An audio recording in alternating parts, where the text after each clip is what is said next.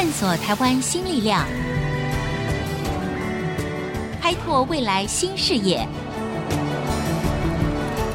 春风华语，聚焦台湾，沈春华主持。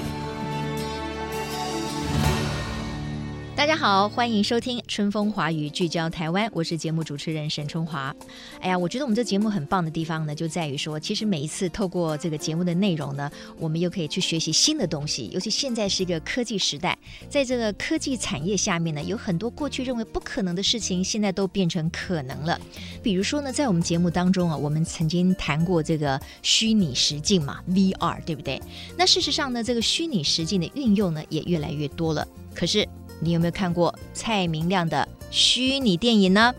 你知不知道将杨丽花，我们的歌仔戏的国宝，如果放入这个所谓的虚拟实境里面，那么又会给观看者带来什么新的体验跟火花呢？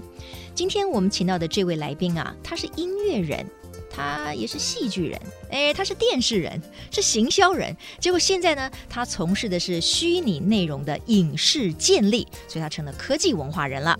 我们来欢迎宏达电的副总刘思明，刘副总，思明你好，沈姐好，大家好。哦，我是思明，不务正业的思明。哎呀，这个思明你也跨太多领域了吧？啊，不过呢，我一开始呢，我忍不住要提一下，因为呢，有一首歌呢，大家耳熟能详，居然这个作词者呢，是我们现场的刘思明副总，华健的朋友。啊、周华健的朋友是我们在现场这位现在从事非常科技高端产业的这个刘思明副总所做的朋友一生一起走。啊、您唱这个真真这样我就又又再红了，再红了。不再有下一句你要唱一下吧。一句话，一辈子，一生情。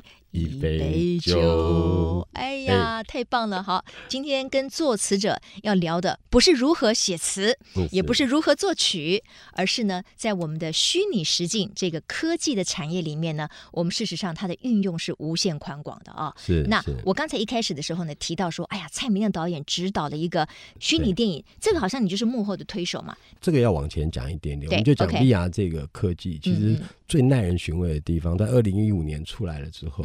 一般这种科技、黑科技一出来，通常是都存在在这个 gaming 游戏圈跟三 C 里面，对，对，对，对一般人都不知道。嗯嗯，但是 VR 很奇怪，它很迅速冲破这个游戏跟三 C 宅的这个同温层。嗯，之后我们发发现到，它第一个发酵的地方居然是电影。哦，哦，在二零一五年有两个国际影展开始把 VR 放进去的，一个叫 Tribeca，一个叫 Sundance。嗯哼，接着到二零一六，二零一六的时候，三十个影展。逐渐有将近三十个都放进去了。一六一七拍虚拟电影的人越来越多。哎，对。然后最让人惊讶的是，在二零一七年的威尼斯影展，威尼斯是四大影展，把。哎，VR 电影列入主竞赛的选项，其实这对于电影圈来说是一个非常大的一个昭告。哦、那接下去奥斯卡颁出了最佳贡献奖给 VR，有一部 VR 叫《杀肉与杀》，嗯，他导演就是鸟人的那个导演，因为他名字太长，我记不得，总共有十六个字。对，他讲的是欧洲难民。抢滩上岸的故事，哦、接着坎城也有。嗯，那所有的四大影展，我们发现到以四大影展为首的，嗯，所有的影展几乎把 VR 列入了主竞赛选项，还好观摩选项，还好开始把它放成正式的电影里面的一个梅菜，这是前所未有的。嗯、你看，其实我们中间曾经电影有过一些变革，包括大荧幕的，包括有一阵子有三 D 要戴那个眼镜，对，从来没有为这件事情去设立过奖项。嗯嗯嗯嗯。但是 VR 这件事居然就设了奖项。OK，好，那我们可能要慢一点哈，因为我们希望听众呢听得懂，然后呢，我们可以带他们进入一个全新不同的所谓虚拟实境的时代里面。我们就以蔡明亮导演的这一部叫做《家在兰若寺》，所以这是个剧情片，就是以所谓虚拟电影的手法来拍的，所以它的摄影机要跟一般拍摄电影的摄影机不同。对，一般来讲。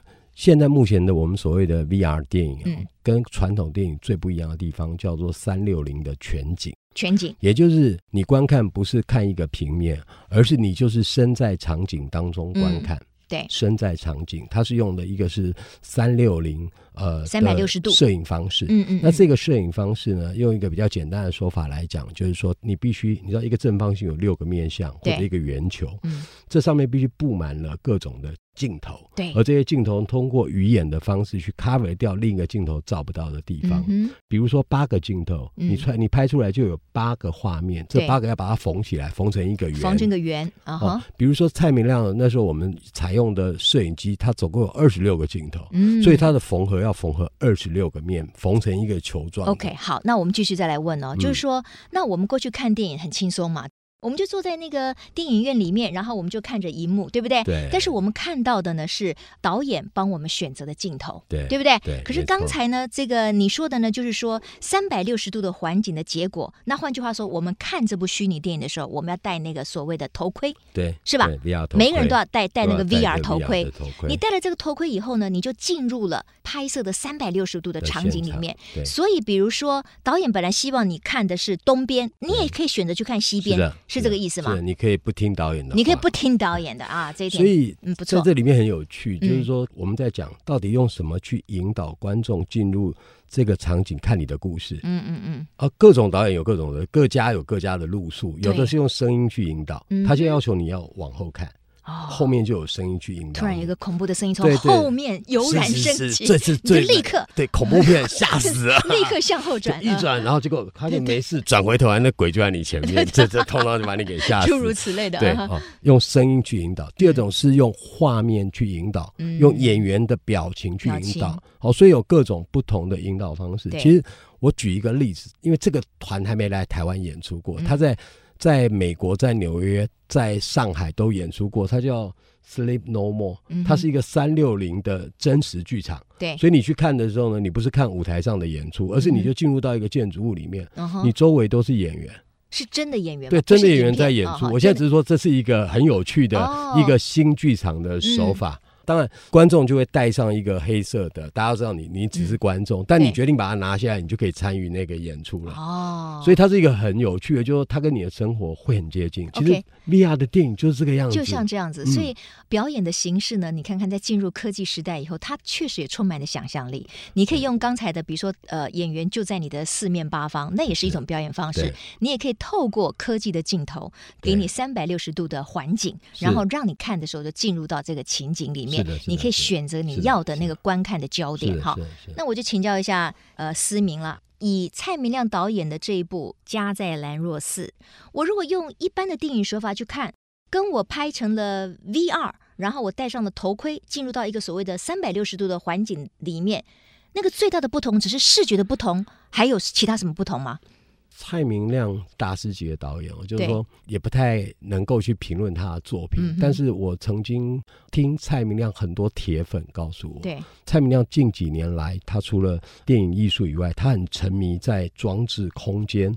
对于这样的一个融合，然后他开始把他的电影从一般的荧幕里面去释放到更多是他的美术的创作啊，嗯、空间的改造。所以您要是记得几年前金马曾经有过一个广告，是小康躺在一个废墟里，嗯，您记得那个广告对，对，对，对，对，对不对？然后引起很多的话题，是。因为那个视觉的震撼，然后包括那个废墟的颜色，嗯、那个是老天给的颜色，对对对。我们在同一个废墟拍的。哦，所以很多蔡明亮的粉丝告诉我说，你们这个 VR 把导演从平面的空间放出来了，嗯、所以蔡明亮的世界变得更加立体，而更加能够结合他的原来的叙事长项跟他对空间的掌握能力。蔡明亮导演哈，我访问过他，那他真的是一个非常既有实验性又有艺术性，也是一个非常热情的一个导演哈。那当然我们都知道，就是说蔡导演有一个很著名的叫长镜头，哎，他可以一个镜头放在那边动也不动，给你三五分钟，看的观众呢实在是也不能讲说心急如焚啊，可是不晓得到底这个镜头还要多久，对，对不对？可是他就有办法让你。静静的去感受这三五分钟里面一动也不动的这个长镜头，对那它换成了这个所谓虚拟镜头以后，我倒觉得它又提供了给另外一个思考的空间。如果它有长镜头的话，的像我们自己发呆，我们也常常发呆三五三五分钟嘛，对不对？对，嗯哼。因为其实 VR 这个摄影机我们在拍摄的时候不能够过度或过快速的运动。嗯，为什么？因为人的大脑，有人说看 VR 会头晕的原因是，对对对，我正想问呢，啊，因为它有些时候是过度快速的运动，而你的身体观看者并没有跟着运动。嗯，其实它是让你脑子觉得你在运动，可是你在原地啊。是。所以如果过多这样的一个抵触，你头会晕。有些人的生理会有这样的反应。所以之前 VR 刚出来的时候，大家搞不清楚，有些开发那种战斗机的游戏啊，那我玩一下就晕了啊。那当然会晕啊。我说不要戴 VR，别的也也都会晕嘛。嗯嗯因为 VR 的距离感，这是光学所创造出来的，它在骗你嘛。对。所以在 VR 电影里面，一个安静的静，一个静的敬畏很重要。嗯或者缓慢的敬畏很重要，这间接就形成了长镜头。了解，你看看，你不能很快速的去运动你的镜头。是是是第二个，你镜头不能很碎。嗯，为什么？一旦你很碎的时候，你就会发现，你会把观众观众的感觉不在看电影，他会觉得我一直在空间移来移去，因为每一个移动都是他看到 g a g g l e 里面的是自己被移动。嗯嗯嗯，因为你就是摄影机。在 VR 的三六零里面是这样的概念，所以其实像蔡导的，因为他放长镜头是他最擅长，而这样的叙事的方式又恰恰是 VR 目前现阶段科技上面最好的诠释方式，所以看起来他拍了四十七分钟，四十七分钟很长，但是我那时候看我很担心就是会晕，就从来没有晕到。其实我用。这一次，呃，威尼斯定下来的定义来解释就很清楚。威尼斯定了，哎，两个最大的不同。第一种叫做观影类，它称之为 theater 剧场类的三六零，这是一种。嗯、第二种它叫做 installation，、嗯、就是装置类的或者互动类的。是。好，这其实这两大类不一样、哦。嗯嗯，嗯。摄影类的，它是摄影机变成三百六十度，嗯、观众置身于三六零的里面，但是呢，你还是在观看。哦，OK，所以我不能够随便移动到别的。类的。哦，了解，这是观看型的。观看型的。那刚刚说的，对，刚刚说的装置型的或者是互动型的，这一种是比较有游戏的概念。嗯，你是可以在里面互动。可以在里面行走，这是两种不一样。是太有趣了哈！我们现在讲到了这个啊，虚拟的内容影视这一块来讲的话，未来有很多开拓的空间。那刚才呢，这个刘副总哈、啊，思敏呢跟我们讲到说，其实我们如果讲虚拟电影的话，有两种，一种是观看类的，比如蔡明亮导演所导的这个《家在兰若寺》，那有另一种呢，可能是可以互动的。有一点游戏的概念，可以自己去寻找不同角度的。等一下节目回来之后，我们就要来聊这一块了。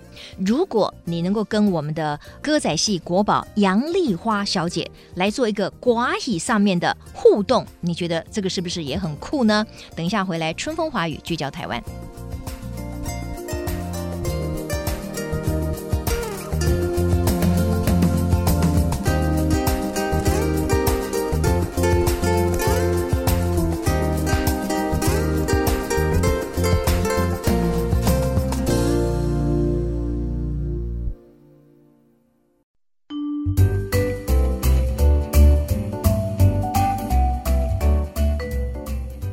话语聚焦台湾，今天我们聊的呢，呃，是非常有趣的这个虚拟内容影视化。那么在前一段节目当中，我们谈到了蔡明亮大导演，他也可以用这个虚拟电影的这个手法去表现电影，哈，这是属于一种观看式的。然后呢，我们又聊到说，在这个虚拟影视内容的应用方面呢，还有一种叫做互动式的，互动就跟我们打电动玩具这个概念比较像，对不对？对，它会比较像。那主要的不同又是什么？好，互动哦，从技术面上去做分析，嗯，它是放在一个即时引擎里面的。嗯，这个即时引擎就是为什么你随便走到每个地方，其实它都要经过运算才会产生不一样的结果。它因为随时在互动，是，所以在这个互动里面，很大部分都是从程式去写出来的，嗯，就是这是从技术面来讲。嗯大白话的表现就是在这个互动的世界里面，你是可以行走，你可以移动，在里面可以看到人，你可以跟他打招呼，你可以走到他的背后。对对对，但是这个人会有几种人，有一种是就是我我们在讲，有一种是比较低阶的人偶，就看起来就很像假人的。对。啊，那有一种就是已经进入到电影类的，嗯。啊，就很像比如说我们在看 Marvels 那种钢铁人，钢铁人，那是画出来的，钢铁人完全是画出来，那事实上没有没得拍的嘛。是，那这就是美术的呈现，到。能呈现到多细致。是。好，那比如说刚刚有有提到，就是说，诶、欸，杨团长这一次，嗯、对，过往我们早期哦，就大家有看那个清宫剧，都是用绘画去保存皇帝的样子的嘛，嗯、对吧？后来就有了相机，啪一一下就把它拍照起来了。后来有了摄影机，就 video 拍起来，录音机就拍起来。嗯，人类以各种方式去留存啊、呃、生命的记忆，或者对于这一代伟大事物的记忆。对，所以变成了历史嘛。对，这就是一层一层，这个叫做典藏嘛。对对对。那到了现在，数位典藏又是一个什么事情呢？其实数位典藏它所典藏下来的，比如说一个武打巨星，嗯，如果李小龙还在。我们可以典藏出他的功夫的路数，这个就很有意思了，对，对不对？这可以作为教育，经典了嘛？到现在我们还在谈李小龙，他就不会是后面去画出来的。那哪些东西？我们刚刚说的中国的武术，中国很多传统的戏曲，在台湾的传统戏曲是歌仔戏，对，所以那个时候我就想说。我们很想要典藏在歌仔戏上，很因为歌仔戏有很多的走位啊，这些东西是呃水秀，这是因人而异的。嗯嗯，所以我们就想尽了各种方式，是不是有机会能够找到杨团长？对对对，杨丽华，杨丽华杨团长，对，也这个算千难万难了。对，终于杨团长，哎，但是很很妙，杨丽华团长第一次在 ATC 跟我开会的时候啊，我发现他对于科技的接受程度很高。哦。第一个，我觉得他他不是属于 old school 的啊，他不是他他与时俱进，对对对，哎呀，他不是太好了，他不是卤肉饭的阿宅，不是阿宅哈，他是可以真的可以讲一些事情，而且所以他很快接受了你的概念，对他求，我觉得他求新求，对他很想要新的东西，是，那我觉得哦太好了，我就。告诉他可以怎么样做，嗯嗯嗯，那接下去就是就是我们想要典藏下他那个最经典的那一段，叫薛薛丁山薛仁贵，那是。那就要有亚兰一起帮忙啊啊，所以也找到了这个陈亚兰对对对对，所以我们就带他们。那当然这中间文化部也给了我们很多支持啊，是，我觉得文化部对于科技典藏其实也很愿意付出，对。一些协助，开始去拍摄。那因为这个必须是一个环状的，大概一百多台摄影机跟相机去捕捉，它跟传统的所谓的。摄影机一台是不一样的，嗯、而且时间上真的会比较少。所以呢，我们将会看到的这个杨团长，包括他的身段啊、他的手势啊、呃、他的走步啊、移位，全部是拍下来的，而并不是画出来的。我解释一下，他是拍带画，拍带画，对，也有画的成分。为什么？因为第一个阶段说，我去做环形的扫描，就是把他整个人数位记录下来。对、嗯，记录完之后呢，这个偶接着放到虚拟的世界里，嗯、你要放上骨骼。对，好，这个时候呢，你可以选择我要怎么去画它，嗯，比如我的背景要是什么，嗯、哦，那、啊、接下去呢，他的动作怎么做？他们要做第二个动作，我们要到一个叫做动作捕捉的摄影棚里面、嗯、，motion capture，他们要穿上动作捕捉的衣服，对、这个衣服上面有很多的感测器、感应器，是。有很多 tracker，它的移动。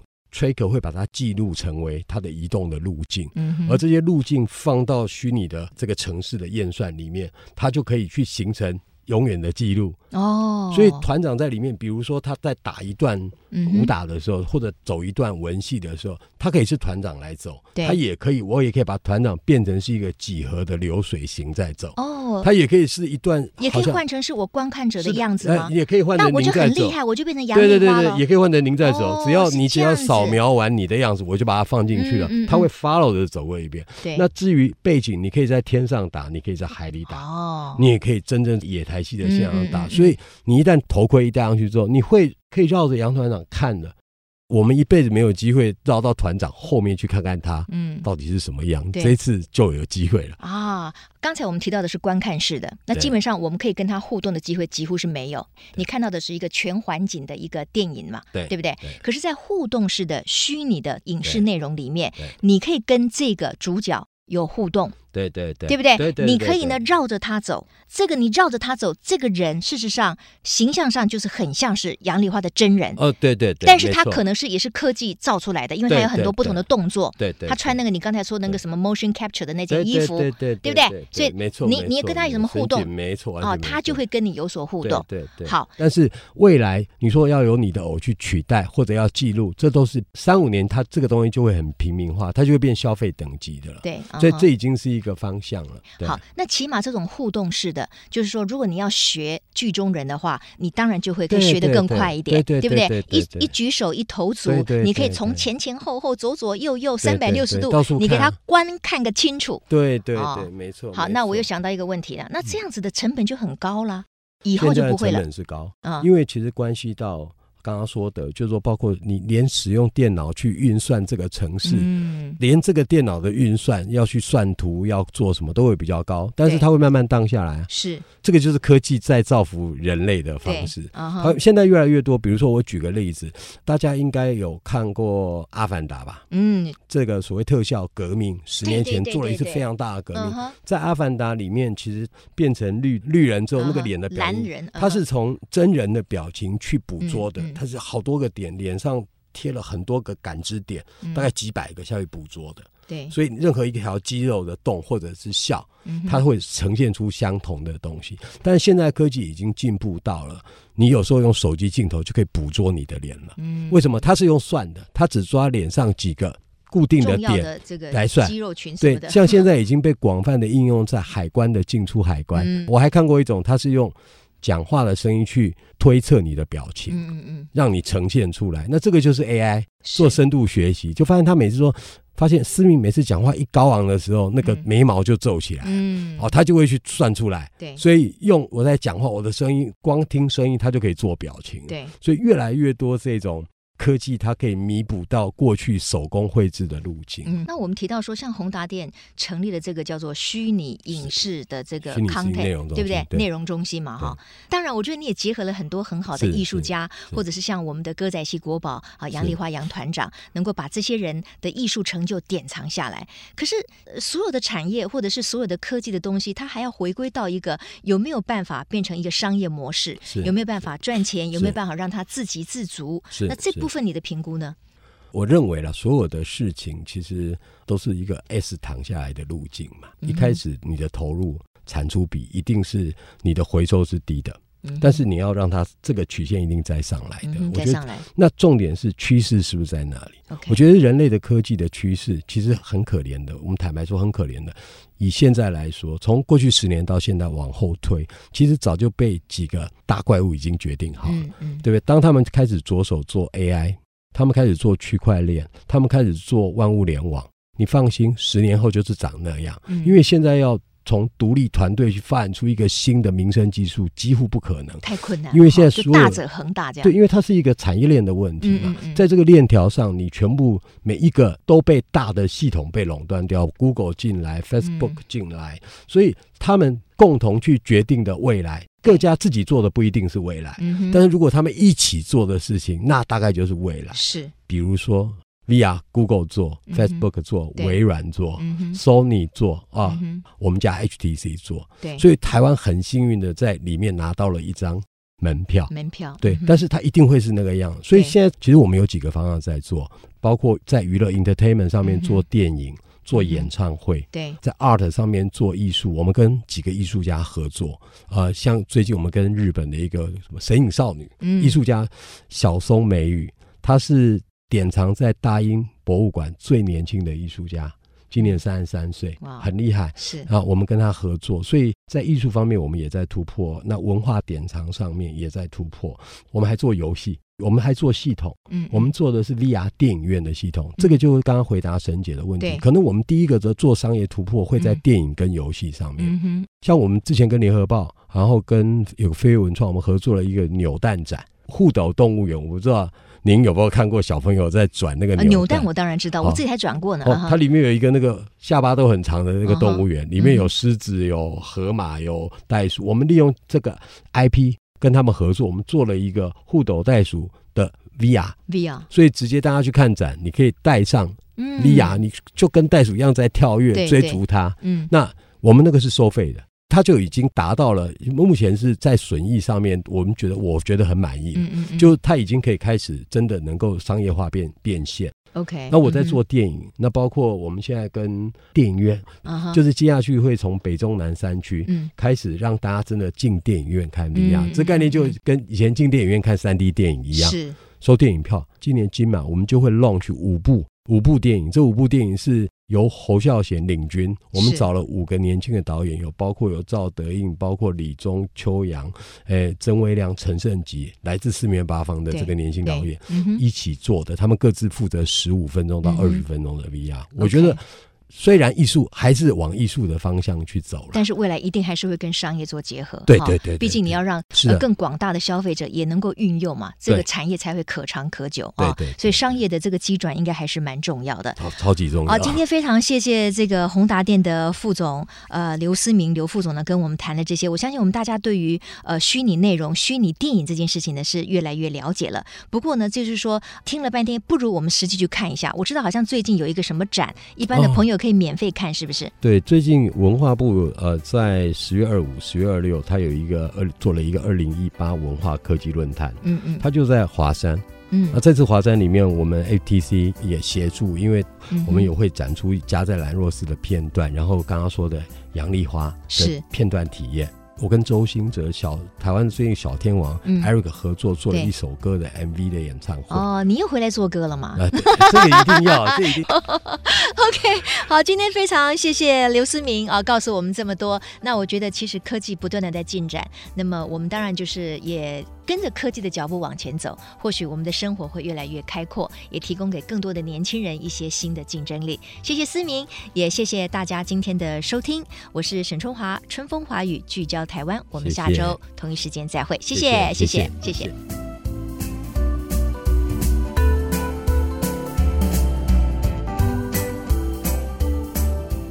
本节目由世界先进机体电路赞助播出，探索真相，开拓未来。